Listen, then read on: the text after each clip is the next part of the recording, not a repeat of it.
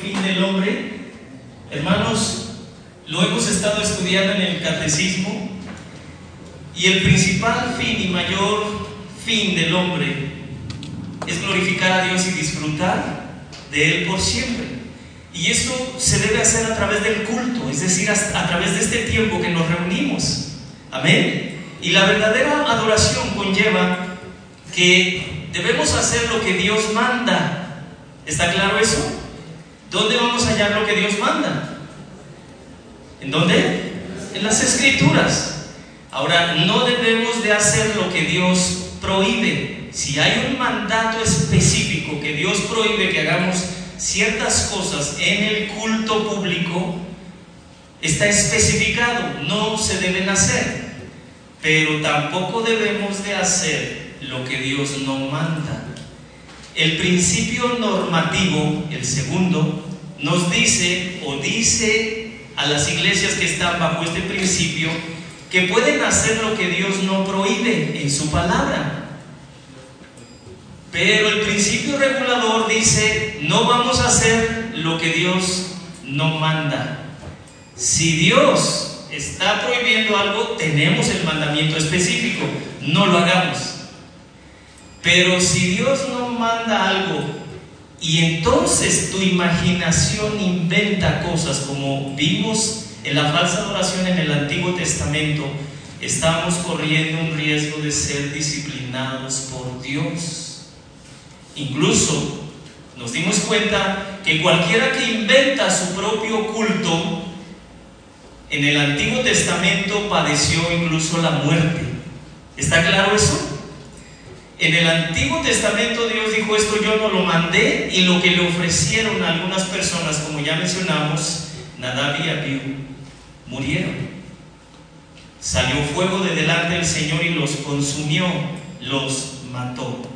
Así que Dios tiene el derecho, aunque se escuche un tanto extremo, de quitarle la vida a todos aquellos que inventan su propio culto y que desechan las escrituras para regir su culto. Y es algo que enseña el principio regulador durante toda la Biblia. Ahora, vea lo que dice la confesión de Westminster respecto a la adoración de Dios. Pero el modo aceptable de adorar al verdadero Dios es instituido por Él mismo. ¿Quién lo instituye? Él mismo. Y está limitado por su propia voluntad revelada está limitado por su propia voluntad revelada, que no se debe adorar a Dios conforme a las imaginaciones e invenciones de los hombres o las sugerencias de Satanás, bajo ninguna presentación visible o en, eh, o en ningún otro modo no prescrito en las Santas Escrituras. No podemos inventar un culto por nosotros mismos. Eso es lo que enseña el principio regulador. Amén. La verdadera adoración entonces considera siempre las escrituras. Ahora, hermanos, las enseñanzas del Antiguo Testamento que aprendíamos la semana pasada, las debemos considerar y aplicar a nosotros como iglesia. ¿O solo debemos tomar las escrituras del Nuevo Testamento? ¿Me escuchó? ¿Solo debemos considerar los mandamientos del Señor en el Nuevo Testamento o debemos considerar lo que sucedió en la adoración del Antiguo Testamento y traerla y aplicarla a nuestra vida, a nuestras personas y al culto público? ¿Se debe o no se debe de hacer? ¿O debemos de desechar las enseñanzas del Antiguo Testamento en cuanto a la verdadera adoración? No, no. Dependiendo. Y eso es parte de lo que vamos a ver ahorita. Dependiendo de qué se trate.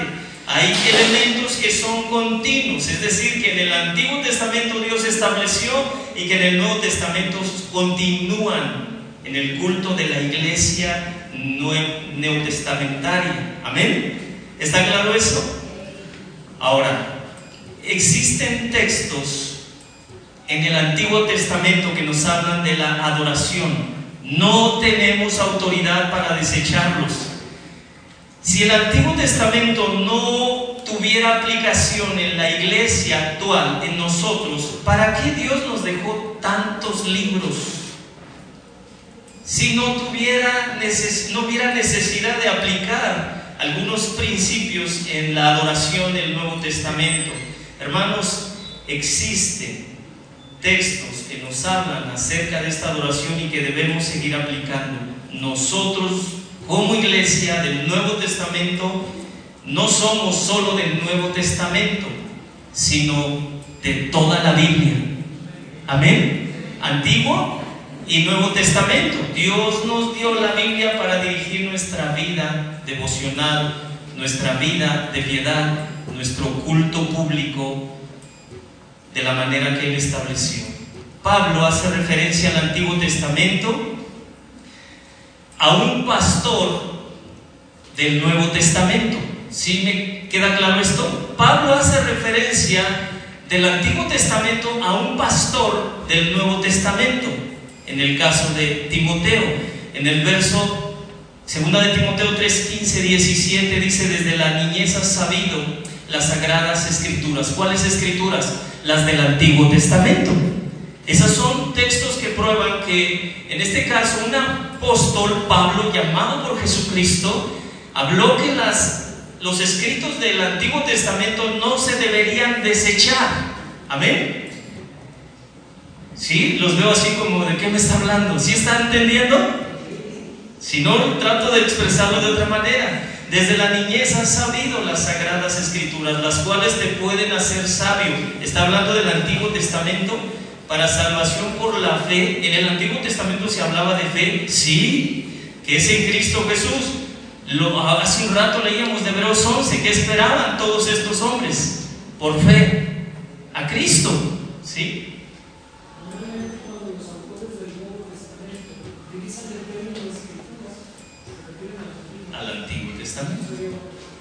¿Sí está claro eso? Toda, diga conmigo toda,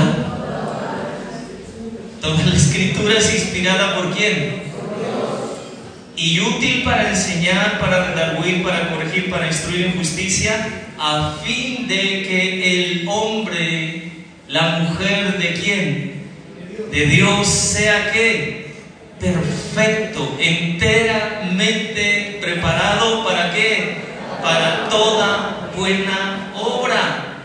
Obras que Dios ha preparado de antemano para los que le buscan, los suyos, los que le aman Primera de Corintios 10, 11, acerca de cómo el pueblo de Israel fue sacado de Egipto y llevado a través del desierto y cómo Dios les sustentó, pero ese pueblo fue rebelde, fue duro de corazón, tentaron a Dios, desobedecieron a Dios y dice, y estas cosas, 1 Corintios 10, 11, estas cosas les acontecieron como ejemplo y están escritas para qué hermanos? amonestarnos a nosotros, la iglesia que está en Cristo Jesús, a quienes han alcanzado los fines de este siglo. Insisto, el contexto, Israel por el desierto. En el verso 12 dice, así que el que piensa estar firme, mire que no caiga. Amén. Verso 14, por tanto, amados míos, huid de la idolatría. ¿Sabe? hay muchos lugares donde se está haciendo cultos públicos dominicales, idolatrando, cayendo en idolatría porque el hombre ha decidido inventar su propio culto. Huir de la idolatría. Amén. Principio regulador en el Nuevo Testamento, hermanos. Jesús enfrentó todo lo que era falso en cuanto a la adoración en Israel, con la intención de sacar del error a los judíos, de cambiar sus pensamientos y de quitar las prácticas no establecidas por Dios en esa generación. Tuvo que enseñar que la adoración verdadera está determinada por Dios. No es producto de la imaginación humana, como el texto base que vamos a utilizar, Juan 4, 20, 24. Por favor, si me acompañan. San Juan 4, desde el 19 le dijo, es, es, una historia muy conocida, la mujer samaritana. Le dijo la mujer samaritana, Señor, me parece que tú eres profeta. Nuestros padres adoraron en este monte. Y ustedes dicen, los judíos, que Jerusalén es el lugar donde se debe de adorar. Jesús le dijo, mujer, créeme que la hora viene cuando ni en este monte ni en Jerusalén adoraréis al Padre. Vosotros adoráis lo que no sabéis. Nosotros los judíos adoramos lo que sabemos, porque la salvación viene de los judíos, más la hora viene y ahora es cuando los verdaderos adoradores adorarán al Padre en espíritu y en verdad, porque también el Padre tales adoradores busca que le adoren. Dios es espíritu y los que le adoran en espíritu y en verdad es necesario que le adoren. ¿Sabe? Aproximadamente conté diez veces la palabra, el término adoración en esos versos. Los que adoran, se debe adorar. Diez veces, escuche mi hermano, atendamos este llamado de Jesús porque vamos a ver el principio regulativo en el Nuevo Testamento. Como primer punto vamos a ver la adoración de los samaritanos. ¿Qué vamos a ver? La adoración de los samaritanos. Ellos tenían un lugar de adoración en el monte Gerizim, que actualmente se llama Jebel Ertor. Amén. Ese monte existe. La mujer dijo, nuestros padres adoraron en ese monte.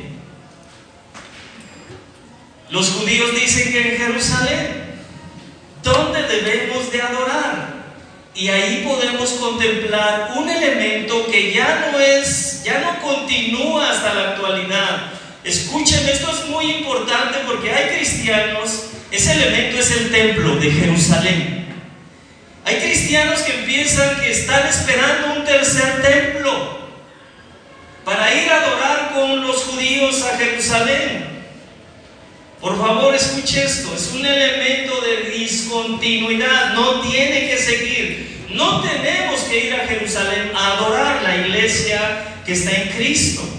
El templo fue determinado por Dios en Jerusalén y era el lugar designado por Dios y era de suma importancia en el Antiguo Testamento, en la adoración que Dios demandaba, no podía ser en otro lugar más que en el templo de Jerusalén. Pero nosotros no tenemos que ir. Amén. Ese elemento se terminó, no continúa para nosotros. La adoración continúa pero no en el templo de Jerusalén. El lugar de adoración, el lugar ya no tendría la misma importancia en el Nuevo Testamento. ¿Por qué? Por lo que dijo Jesús en el verso 21. Mujer, créeme, iglesia, dice Jesús, créeme que la hora viene cuando ni en este monte ni en Jerusalén adoraréis al Padre, ni en el monte Gerizim ni en el templo de Jerusalén. La verdadera adoración, escuche hermano, Jesús reprueba la adoración de los samaritanos. ¿Por qué? Y si era de todo corazón, hermanos, y los samaritanos de todo corazón adoraban ahí, no la aceptó Dios. Era una falsa adoración. ¿Por qué? Porque ignoraban las escrituras. Jesús dijo a esta mujer en representación de toda Samaria, vosotros en el verso 22 adoras lo que no sabéis. ¿Qué estaban adorando? Ni siquiera sabían qué. Así como en México, nuestros padres pues adoraron a la Virgencita de Guadalupe. Nosotros no. ¿O qué debemos de adorar? Hermanos, nuestra nación es idolátrica. Adora infinidad de deidades. Precisamente tenemos una clase para los niños acerca de una celebración que no le agrada a Dios. Si sus niños, ¿de, de, este, ¿de qué me vas a disfrazar, mamá? Los jóvenes, nos vamos a ir a una fiesta, mamá. El Halloween representa oscuridad, tinieblas, esclavitud. Hermano, no permita que usted no participe, hermanos. No permita que sus hijos participen de eso. A eso me refiero con que Samaria era muy parecida a nuestra nación mexicana. No sabían ni lo que adoraban. Jesús reprobó su adoración. ¿Dios reprueba la adoración de México? Si no es de acuerdo a su voluntad, sí. La adoración de México, ahora la, la adoración de la iglesia cristiana, Dios la estará aprobando. Nosotros, Dios estará aprobando nuestra adoración. Estamos aprendiendo precisamente eso. Así que en el punto número uno Dios reprueba, el Señor Jesús reprueba la adoración de los samaritanos. ¿Por qué? Elemento básico. Ignoraban las escrituras. No sabían lo que adoraban. ¿Por qué? Solo tenían el libro Pentateuco y se le agregó el Pentateuco samaritano. Los cinco primeros libros de Moisés, pero según su interpretación. Segundo punto, vamos a ver la adoración judía. Jesús reconoce que los judíos saben lo que adoran.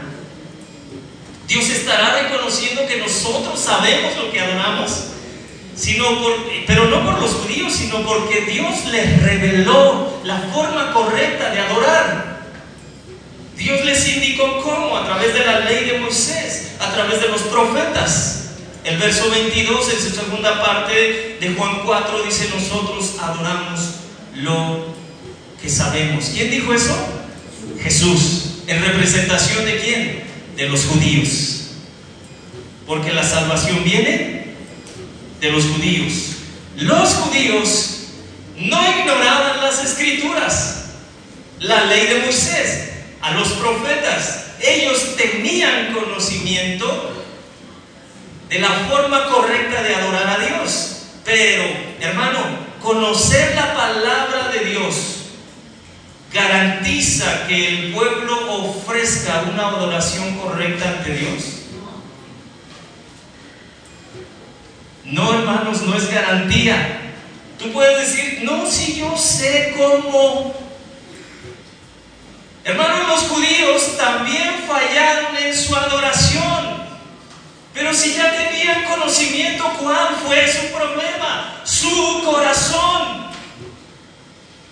¿Cuál fue su problema? Su corazón. Tenían conocimiento.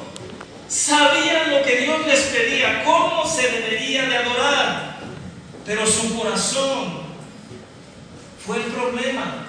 Duros de corazón. Encuentran en el Antiguo Testamento, en el Nuevo Testamento, duros de servicio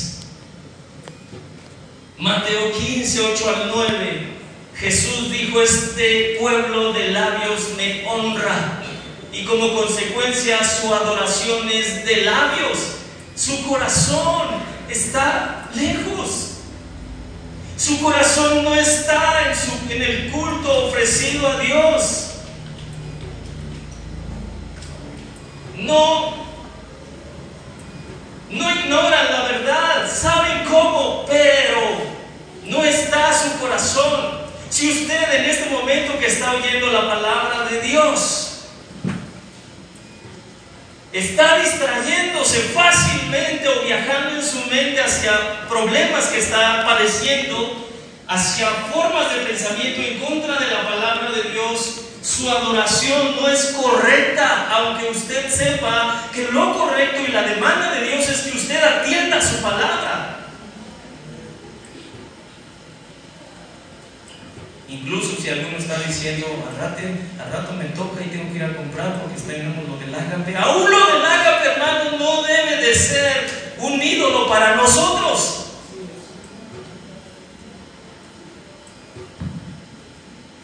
Fallaron los judíos por su corazón.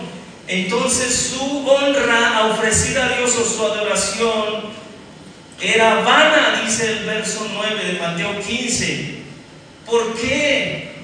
Porque cambiaron la doctrina del Señor por doctrinas de hombres, mandamientos de hombres. Su corazón no estaba presente al adorar. No. Conocieron la revelación de Dios pero inventaron su propia adoración, su propia justificación.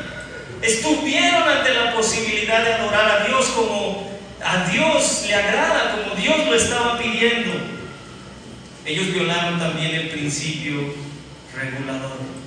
Tenemos varios ejemplos y no entro en detalle por cuestión de tiempo, pero tenemos varios ejemplos, hermanos en el sermón del monte. Jesús, no estamos en un contexto de adoración en el sermón del monte, pero Jesús les dice a los discípulos en Mateo 5, oíste que fue dicho, ¿quién? Dios les dijo a través de Moisés, a través de los profetas, oíste que fue dicho, no matarás. Y cualquiera que matare será culpable de juicio, pero yo os digo, que cualquiera que se enoje contra su hermano será culpable de juicio. Cualquiera que diga necio a su hermano será culpable ante el concilio. Cualquiera que le diga fatuo a su hermano quedará expuesto al infierno de fuego. Por lo tanto, si traes tu ofrenda al altar y ahí te acuerdas que tu hermano tiene algo contra ti, deja ahí tu ofrenda delante del altar. Anda. No dice déjalo para después, no. Dice anda, reconcíliate primero con tu hermano y entonces ve y presenta tu ofrenda. ¿Qué está haciendo Jesús? ¿Cambiando la ley dada por Moisés en el Antiguo Testamento? No, Jesús no está cambiando nada. Está dando la verdadera interpretación de los mandamientos de Dios. En el verso 27 y 28, oíste que fue dicho, no cometerás adulterio, mas yo digo que cualquiera que mira a una mujer y la codicia en su corazón ya adulteró con ella en su corazón. ¿Cuál era el problema de los judíos? Su corazón. Verso 38 y 39, oíste que fue dicho ojo por ojo y diente por diente. Pero yo os digo, no resistáis al malo Verso 43, 44 dice que fue dicho amarás a tu prójimo y aborrecerás a tu enemigo, mas yo digo amad a vuestros enemigos, bendecid, hacer el bien, orar por los que les hacen mal. Jesús evidenció lo que había en el corazón de los judíos y los llamó a que se reconciliaran con sus hermanos, que cuidaran cómo veían a una mujer que no resistieran al mal, que amaran a sus enemigos, que bendijeran, que hicieran el bien, que oraran por los que les perseguían. Y los judíos se limitaban a decir, con que no llegues a la acción, tu corazón no hay problema. Hermano, si tu corazón no está bien delante de Dios, no es íntegro delante de Dios, tu adoración no es verdadera. Si tienes algo contra alguien, el mandamiento del Señor, ve y reconcíliate y después ofrécele a Dios lo que le has traído. ¿Cómo miras a las demás mujeres, varón? Yo no soy mejor que usted, hermano. Y no es fácil lo que Dios nos está pidiendo, porque esa es la verdadera honra ofrecida a Dios. Venía manejando con el semáforo verde y de pronto un auto decide rebasar en sentido contrario.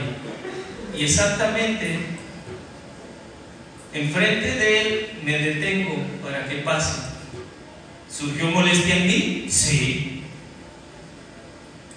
Porque no se quiso esperar. El auto que estaba enfrente tenía rojo. y lo dejo pasar y acelera un poco y se avienta otro.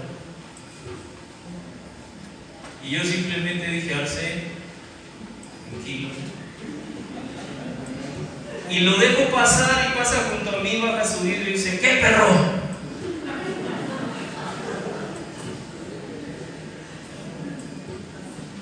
Decidí seguir manejando y dije, Señor, tú reprende lo que sea necesario. El Señor te reprenda, pero de pronto el Señor me redarguyó y le dije, Señor, ten misericordia de ese hombre, ten misericordia. Y perdóname a mí si surgió un enojo contra él. ¿Podemos hacer eso? Es un mandamiento del Señor. Así adoramos al Señor. Y estamos hablando del culto público, pero hay eventos donde tú puedes honrar al Señor no estando dentro del culto público. No matarás, los maestros se limitaban a decir, con que no le quites la vida al otro si minimizaban el significado de estos mandamientos de Dios. Hermano, Jesús dijo, si alguno tiene ira, resentimiento y en su corazón desea algo malo contra otro, está expuesto al infierno. Jesús está instruyendo al pueblo de los judíos para que adoren como el Padre les ha indicado correctamente. El verso 48 de Mateo 5 dice, ser pues vosotros perfectos como vuestro Padre. Amén.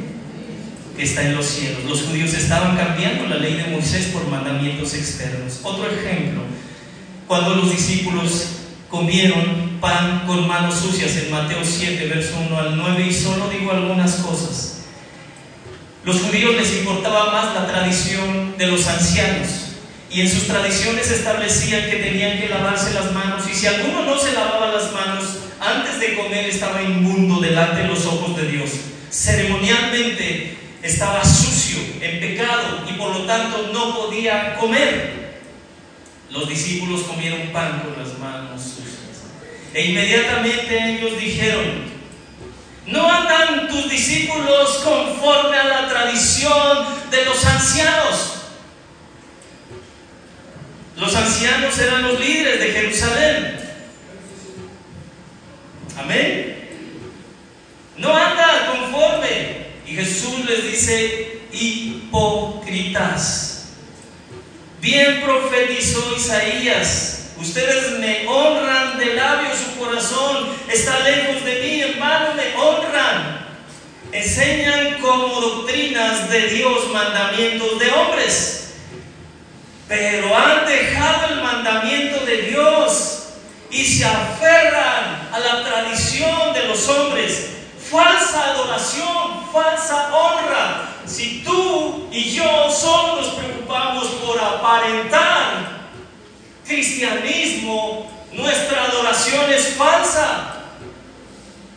Dios no va a recibir una falsa adoración, no se limita a la verdadera adoración, a lo externo, a mi apariencia. El Corbán, Marcos 7, 10 al 13.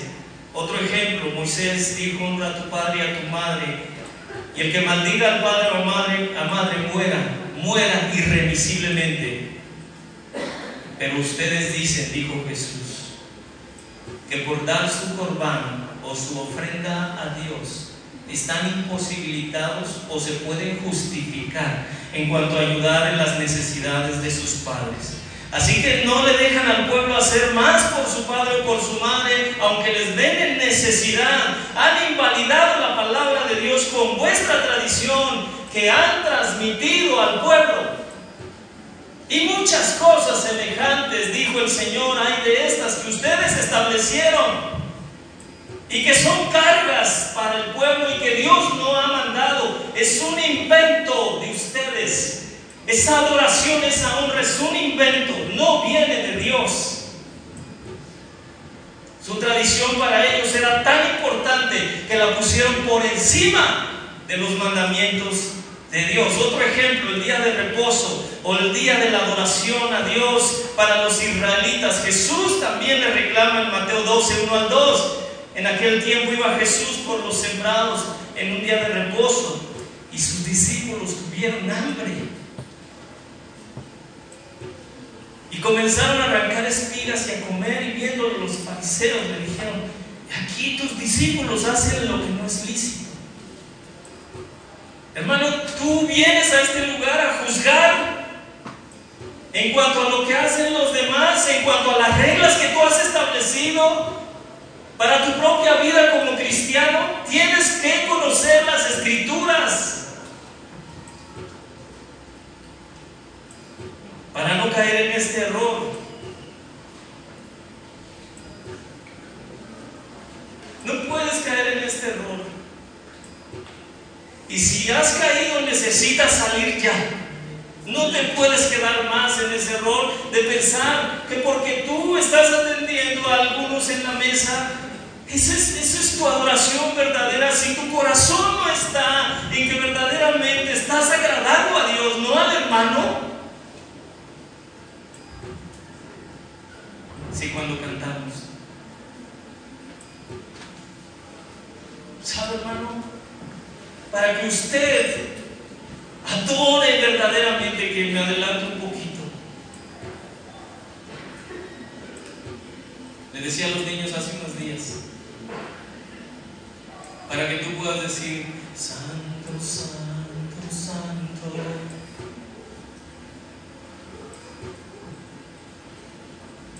Necesitas primero verte en la miseria del pecado en la que tú vives si tú no te ves un pecador, tú nunca vas a expresar de todo tu corazón, Santo, Santo, Santo.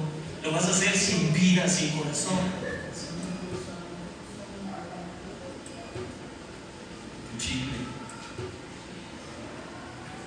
Tratándote de acomodar algo de, de tu aspecto. Pero cuando Dios te deja ver tu miseria, tu expresión, Santo, Santo, Santo ¿Quieres, cantas con tu corazón? ¿Quieres agradar a Dios? ¿Tu servicio es así el día de hoy? ¿No es solo de labios, de apariencia? ¿No te estás dedicando a juzgar nada más a los demás de acuerdo a tus reglas establecidas? Tus discípulos no hacen lo que es lícito en día de reposo, hacen lo que no es lícito, dijeron los fariseos. En el capítulo 12 de Mateo 3 al 8, Jesús les dijo, ¿no habéis leído? ¿Acaso ignoras las escrituras tú también como los samaritanos?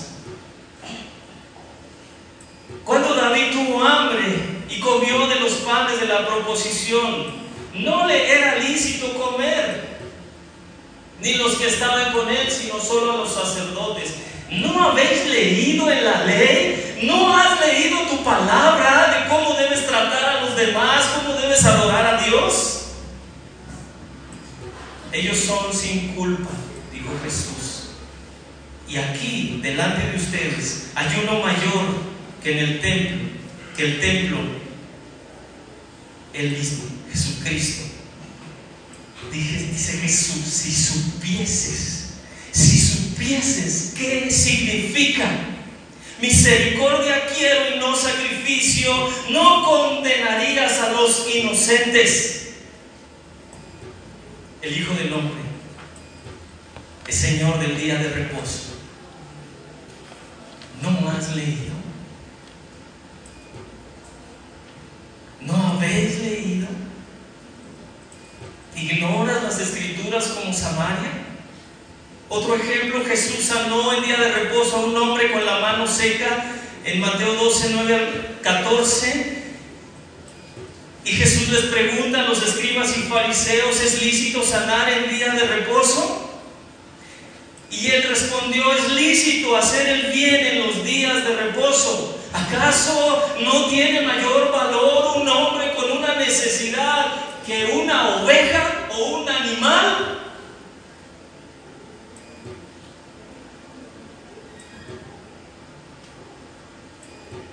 ¿Entiendes lo que es? Dijo Jesús a esos hombres legalistas y que tenían falsas adoraciones externas.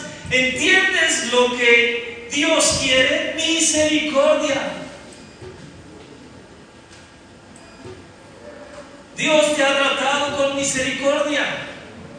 Porque si alguno dice, ¿y cómo trato al otro con misericordia? De la misma manera que Dios te ha tratado a ti. La adoración de los judíos también, a pesar de que tenían conocimiento de la verdad y la forma correcta de cómo adorar, establecieron sus propias reglas. Para ellos arrancar espigas era trabajar. Para ellos tallar las espigas era trillar.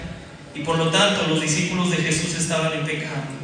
El mandamiento de Dios es, si es cierto, en Éxodo 28, acuérdate del día de reposo. Pero las reglas de los judíos no iban de acuerdo a la voluntad de Dios. Su propia interpretación que más tarde se llamó Mishnah, que es tradición oral de la interpretación de la Torah, de los libros pentateucos. Esa tradición fue escrita y comenzada en el siglo III después de Cristo por un rabino llamado Yehuda Hanasí. Y los judíos abrazaron más la Mishnah que la misma Torah, que los mismos profetas. Es la interpretación personal de la Torah. Hermanos, la adoración debe ser bíblica, con conocimiento y con un corazón sincero. Amén. En estos textos podemos ver cómo Dios desaprobó a los samaritanos y desaprobó a los judíos. Entonces, ¿cómo debe de ser la adoración verdadera en la iglesia, en nosotros? ¿Cómo debemos de adorar a Dios? ¿Cómo? el principio regulador nos enseña. Amén. ¿Usted adora verdaderamente a Dios? ¿Tiene una adoración verdadera? Ahora como iglesia, ¿tenemos una adoración verdadera? ¿Sí me está escuchando? Verso 23 de Juan 4.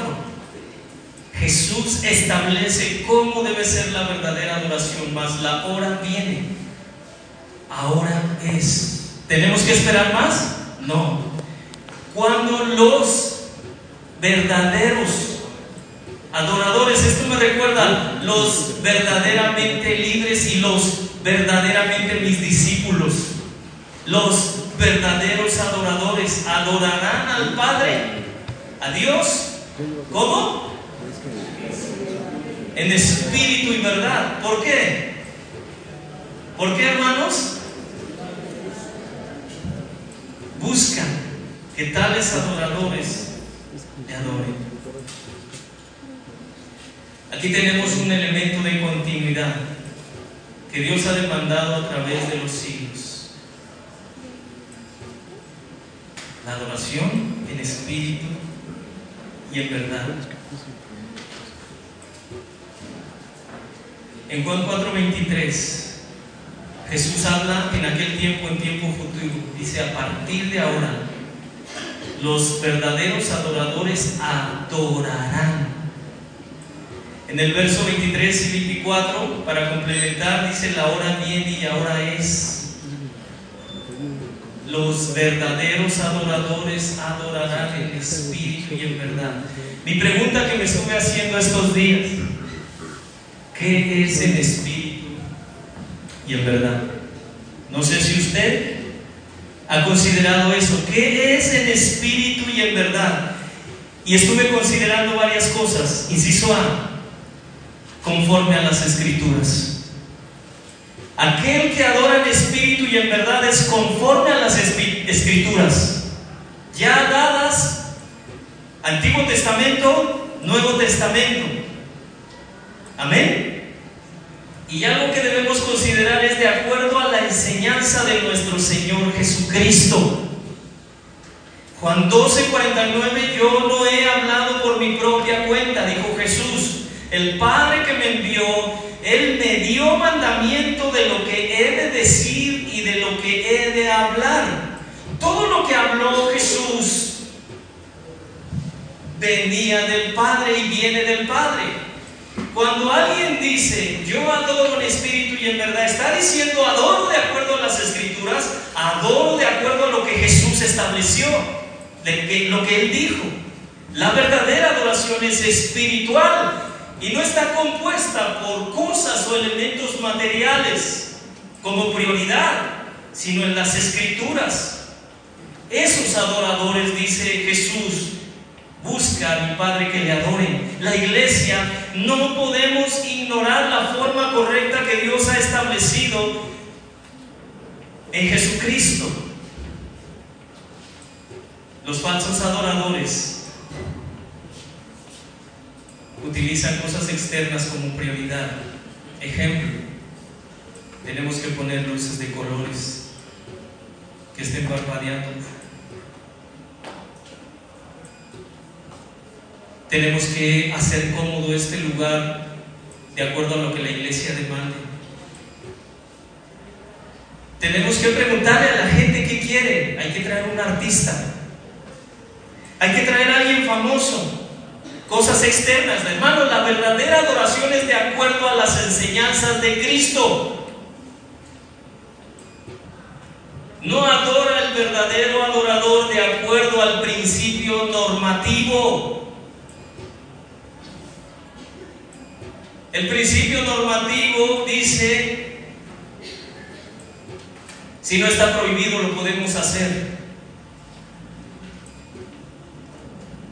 La Biblia no dice que están prohibidas las cristotecas, entonces lo podemos hacer.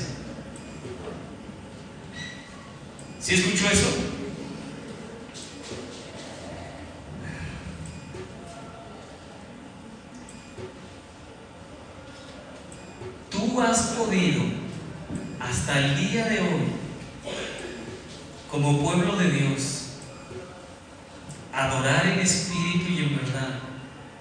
Sin que te motive algo externo a ti? Tú es que no me ha animado el que está ahí enfrente. Tú puedes adorar en espíritu y en verdad, de corazón, con conocimiento bíblico, según la instrucción de Jesucristo. De tu corazón brota la adoración. ¿O necesitas que el que está enfrente se haya vestido mejor porque como que no se bañó y, y hay algo externo que necesita motivarme. Como que si estuvieran mis amigos que vienen cada domingo a la iglesia, entonces yo podría adorar en, en verdad. ¿Tú necesitas eso? No, hermano, el que está en Cristo, de su interior puede adorar. La adoración surge de adentro no de elementos externos. Es que cuando llegué, hermano, no me recibieron bien. Pues, y por eso no, como que no pude entrar en la presencia de Dios. Dependes de cómo te traten para que tú adores en espíritu y en verdad. No, no es así. Es que no estuvo el instrumento que me gusta. No estuvo el estilo que a mí me agrada. Por eso no pude adorar, no hermano. El que está en Cristo adora. De adentro surgen sus palabras de adoración. Entienden lo que dice la letra de la alabanza, la reflexiona.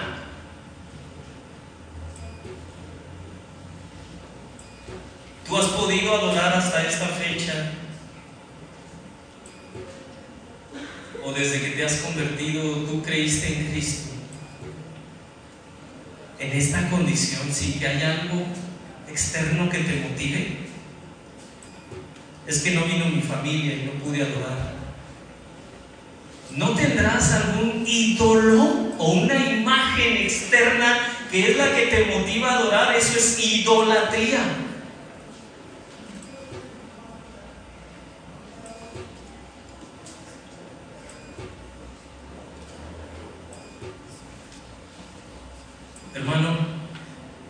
Otro elemento que debemos considerar respecto a la adoración verdadera en espíritu y en verdad es de acuerdo a las enseñanzas de los apóstoles. Amén. Diga conmigo las enseñanzas de los apóstoles. Primero, las enseñanzas de Jesucristo. Ahora, las enseñanzas de los apóstoles. Y pongo un ejemplo que es principio regulador de la iglesia. Primera de Timoteo 3, 14 al 15. Esto te escribo, aunque tengo la esperanza de irte a ver, a verte, pronto a verte, para que si tardo, sepas. Pablo a Timoteo, sepas cómo debes conducirte. ¿Dónde, hermanos? O sea que está regulado el comportamiento, nuestra adoración, nuestro trato con los demás por los apóstoles. Sí. Dios estableció usando a sus siervos los apóstoles cómo debe funcionar la iglesia, para que sepas cómo debes conducirte en la casa de Dios, porque es la iglesia del Dios viviente, columna y baluarte de la verdad. Dice Pablo, debes saber, no debes ignorar cómo debes conducirte en la casa de Dios. Pablo no deja a Timoteo un pastor reconocido en su libre albedrío que Timoteo haga el culto que le parezca o le venga en gana y que le ofrezca a Dios. No, le dice Pablo a Timoteo, esta es la manera correcta que debe funcionar la iglesia. No es lo que se me antoje, no, pero ya es pastor, tampoco. Pero es que el pastor dijo, no, ¿qué dice la escritura? ¿Qué dice Jesús y qué dicen los apóstoles de Cristo?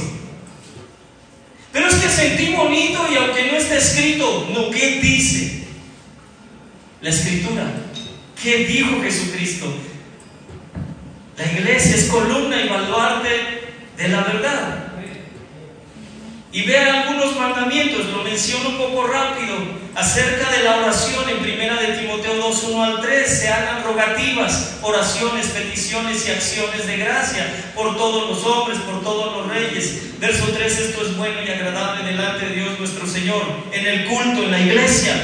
Capítulo 2, verso 8 de primera de Timoteo. Quiero pues que los hombres oren. Los hombres, ¿quién debe orar? Los hombres oren en todo lugar levantando manos santas, sin ira ni contienda. ¿Cómo debe vestirse las hermanas? En el culto público. Y bueno, yo diría en todo momento, con decoro, con pudor. Amén, hermanas. ¿Quién regula todo eso? Los apóstoles, inspirados por el Espíritu Santo. Capítulo 2, verso 9 y 10, ropa decorosa, con pudor, con modestia, sus peinados. No voltee a ver a la hermana que está a su lado. La necesidad que tiene la mujer de ser enseñada en el culto público, capítulo 2, verso, 11, la mujer aprende en silencio con toda sujeción. Amén. Recordamos que en aquel tiempo las mujeres no tenían derecho ni a aprender. Dios establece que la mujer debe ser enseñada en el culto público, pero también que ella no debe enseñar. Capítulo 2, verso 12, no permito que la mujer, a la mujer enseñar, escuche hermana, ni ejercer dominio sobre el varón. ¿Habrá alguna mujer feminista aquí? No voltea a ver a su hermana. Usted ve una expresión de ¿qué? Escúcheme, Dios establece cómo debe funcionar la iglesia. No permito a la mujer enseñar ni ejercer dominio. Capítulo 3, verso 1 al 13.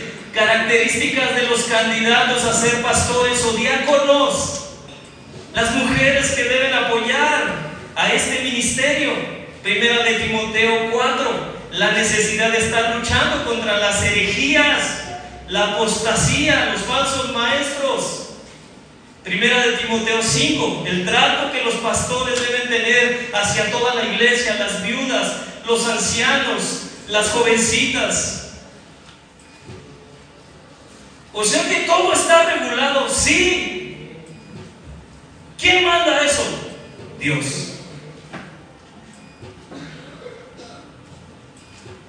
Dios establece el funcionamiento de su casa. La iglesia de Jesucristo está regulada en su función por Dios y en su adoración. Otro elemento respecto a adorar en espíritu y en verdad es con orden y decencia. Pablo a los Corintios desde el capítulo 11 al 14, reprende el desorden, las prácticas desordenadas, la falta de amor, el orgullo, el desorden en la cena del Señor, el uso de los dones. La iglesia acostumbraba a manifestar el don de lenguas de una manera desordenada en el culto. Ejemplo, primera de Corintios respecto al desorden de la cena del Señor, un sacramento establecido por el Señor. Primera de Corintios 11, 17 al 22 que lo hemos estado enseñando. No os alabo, dice el apóstol Pablo, Corintios. No se congregan para lo mejor, sino para lo peor. Oigo que entre ustedes hay divisiones. No en la iglesia hacemos lo que se nos antoje. No, y si se enojó conmigo, pues que se enoje. Algún día entenderá que yo estoy bien. No, hermano, reconcíliate. Oigo que entre ustedes hay divisiones y en parte lo creo, porque es preciso que entre ustedes haya disensiones. ¿Para qué? Para que se hagan manifiestos entre ustedes los que son aprobados. Hebreos 12, ¿alguno tendrá alguna raíz de amargura?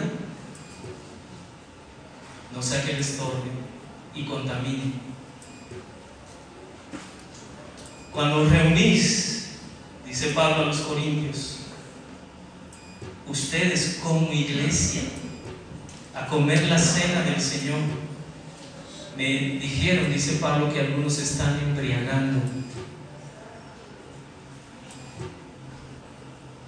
¿O menosprecias la iglesia de Dios?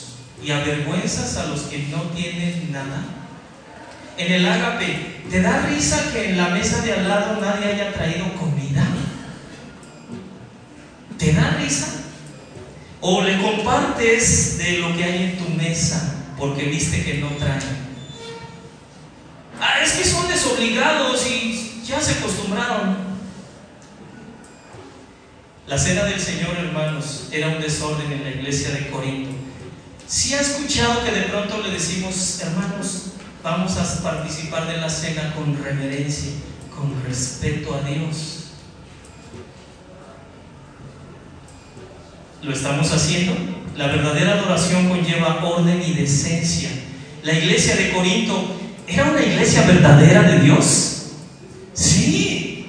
¿Y entonces por qué tanto desorden?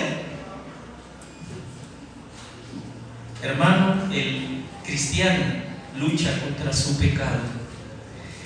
Cuando tú empezaste a ser cristiano, o dijiste, soy cristiano, o te convertiste, automáticamente se cristianizó todo lo que haces? ¿Verdad que no? Necesitamos venir a las escrituras y aceptar el orden y la decencia que Dios nos indica a través de sus apóstoles. Ah, no voy a hacer lo que se me antoje. No. El culto público, la adoración pública, Dios regula el comportamiento de toda su iglesia. Así como los corintios, nosotros podemos decir somos una iglesia verdadera, sí, pero hay que someter nuestra voluntad a la voluntad de Cristo, a la voluntad de los, de los apóstoles. ¿Para qué? Para adorar en espíritu y en verdad. Amén automáticamente no se cristianiza nada. Tenemos que ver los mandamientos del Señor y tú eres responsable de escudriñar las escrituras, no solo los pastores, para conocer la voluntad de Dios y saber cómo agradar a Dios. Porque si estás adorando a Dios en desorden, según las escrituras, estás tal vez adorando de acuerdo a una idolatría. Hermanos, que Dios nos libre de eso. Dice el Señor, el apóstol Pablo a los Corintios, se han reunido para lo mejor? ¿Nosotros nos hemos reunido para lo mejor o para lo peor? Corremos el riesgo de fallar en nuestra adoración si no vamos a las escrituras, si no atendemos lo que Cristo mandó y los apóstoles. La autoridad de Dios, hermanos, es para edificación de la iglesia. El Señor reguló los dones en 1 de Corintios 12, 1 al 3. No quiero, hermanos, dice Pablo, que ignoren acerca de los dones espirituales. No ignoren, sabéis que cuando eran gentiles se extraviaban llevándolos como se os lleva a los ídolos mudos, por tanto, os hago saber que nadie que hable por el Espíritu de Dios llama la tema Jesús y nadie puede llamar a Jesús Señor, sino por el Espíritu. Hermano, no podemos extraviarnos como se nos extraviaba cuando estábamos sin Cristo y éramos llevados como a los ídolos mudos que se les tiene que llevar, o ídolos muertos sobre los hombros o en la espalda, no sé dónde usted los cargaba. ¿Usted llegó a cargar ídolos? Pecadores. Pablo dice, no, no sea que los mismos dones del Espíritu por tu pecado te extravíen y te hagan entrar en desorden y reclamar tus derechos en cuanto, no sé, tantas cosas que pudiéramos ver en la iglesia. No puedes dejar que se te extravíe por una manifestación de un don y decir, es que el don se quiere manifestar y, hagas un desorden en la iglesia, hermano. No es así. ¿Está claro? ¿Está claro? Otro elemento en cuanto a la adoración en espíritu y en verdad es temor y reverencia. Diga conmigo temor y reverencia. En Hebreos 12, por favor escuchen, estoy por terminar. 18 al 24.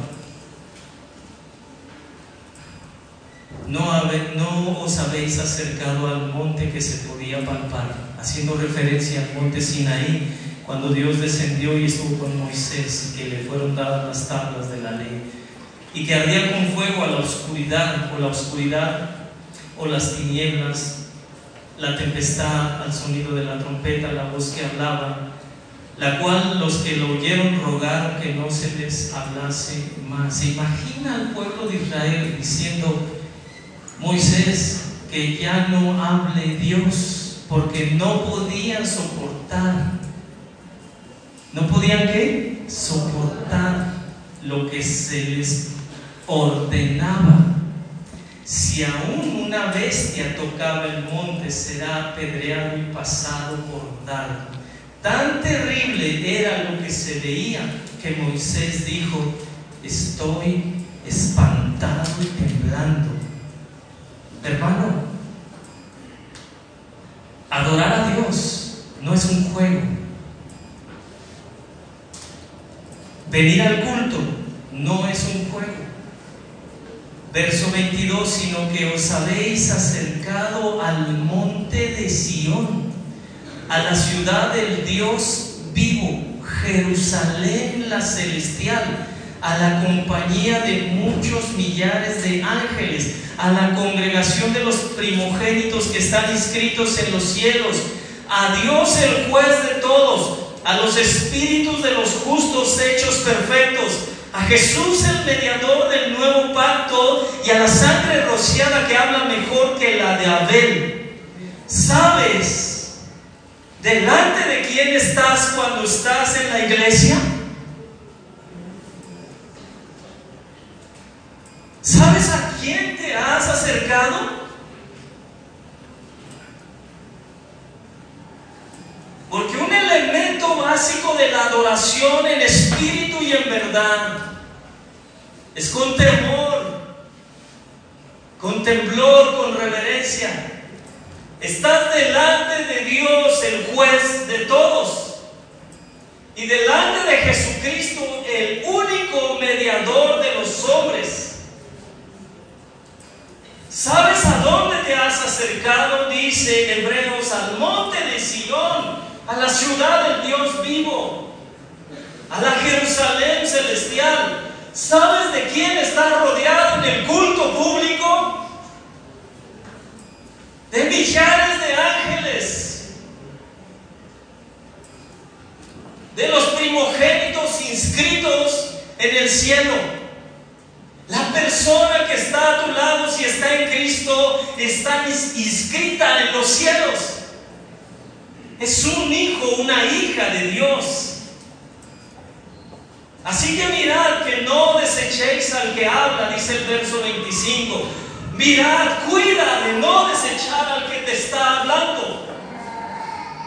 Porque si no escaparon aquellos que desecharon al que los amonestaba en la tierra, mucho menos nosotros si desecháramos al que nos amonesta desde los cielos. Si tú te estás limitando en cada reunión dominical a ver a un hombre parado aquí, hablarte de un libro que hasta te extraño, hermano, estás desechando a Dios que te está hablando. Estás diciendo, ese es un hombre. Y me quiere engañar diciendo que es Dios. Hermano, la palabra de Dios es inspirada por Dios. Es Dios hablando a su iglesia. Y si tú desechas su palabra, estás desechando al que te habla.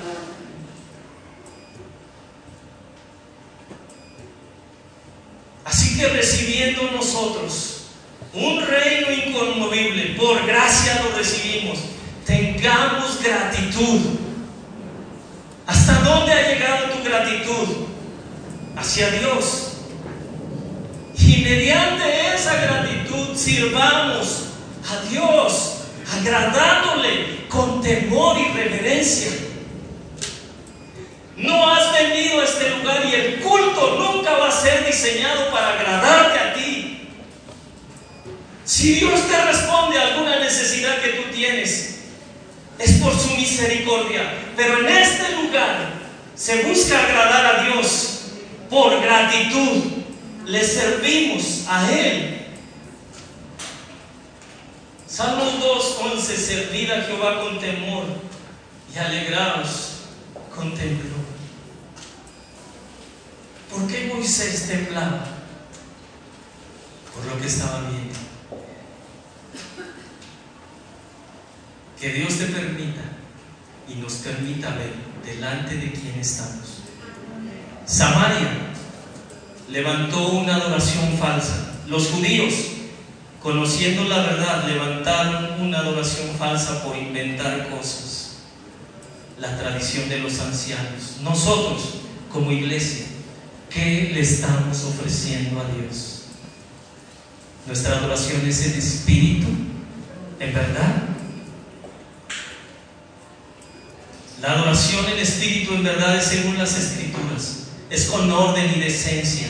Es con temor y reverencia. El principio regulativo está en toda la iglesia. Dios no nos deja en nuestras manos y nunca le ha dejado a ninguna generación de su pueblo adorarle como se le antoje. Dios estableció cómo se le debe de adorar. Las escrituras, hermanos, no es de interpretación privada, dice el apóstol Pedro. Termino con esto.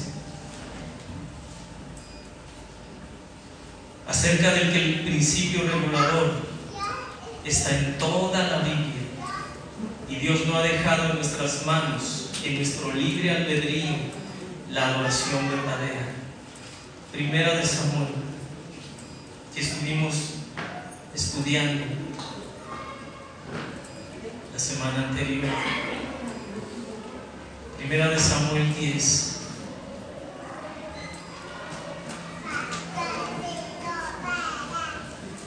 ¿Podemos ponernos de pie?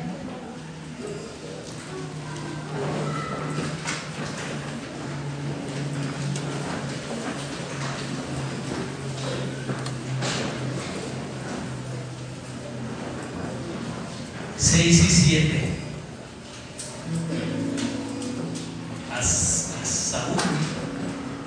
dio una orden. Se le dijo Samuel, iglesia, que Dios te dé oídos. Le dijo, Saúl, el Espíritu de Jehová vendrá sobre ti con poder y profetizarás con ellos, con un grupo de profetas que se encontró en el camino o que se encontraría en el camino serás mudado en otro hombre. Hasta ahí. De pronto como iglesia irreverentemente hemos dicho, el Espíritu de Dios está en mí y Dios me ha hecho una nueva criatura. Y por lo tanto puedo hacer lo que se me antoje. porque el Espíritu de Dios me guía. Tengo libertad para hacer lo que se me antoje en el culto. No, hermano. Ve al 7. Samuel sigue hablando y cuando te hayan sucedido estas señales, haz, ¿qué hermano? Lo que te viniere a la mano, porque Dios está contigo.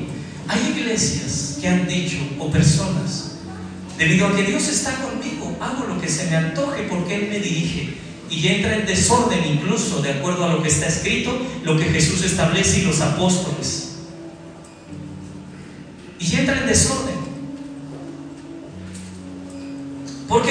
Dicho que haga lo que me venga en mano, lo que yo quiera, porque Él está conmigo. Vea el 8. Luego bajarás, dijo Samuel, delante de mí a Gilgal. Entonces descenderé yo a ti para ofrecer holocausto como sacerdote, como profeta, y sacrificar ofrendas de paz. Espera siete días, espera, hasta que yo venga a ti y te enseñe lo que has de hacer. Con mi vida lo que se me antoja y menos en el culto público. No, este principio está en toda la Biblia. Vas a hacer, porque Dios te llamó por gracia, lo que se te diga que vas a hacer. No puedes hacer más ni puedes hacer menos. No puedes inventar. Hechos 22.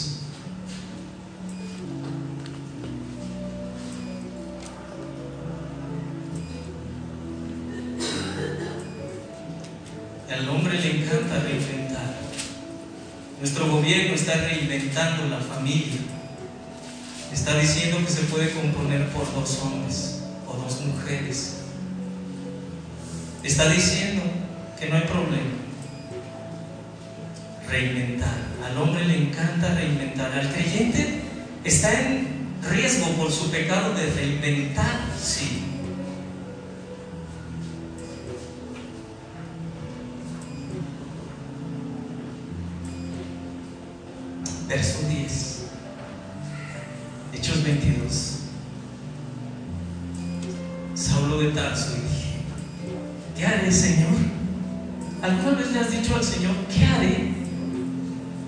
Dicho, ¿qué hago con mi vida en Cristo?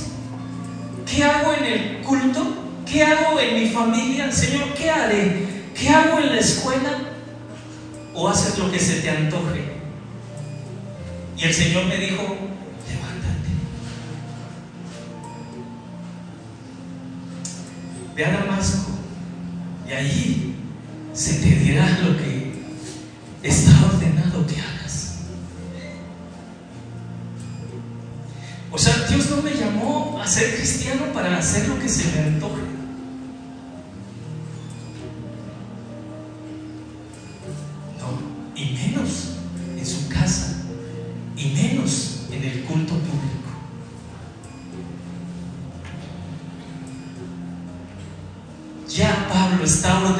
desde antes de que tú nacieras para qué se te iba a llamar. Tienes que conocerlo. Tienes que esperar. Saúl, espera hasta que se te diga lo que tienes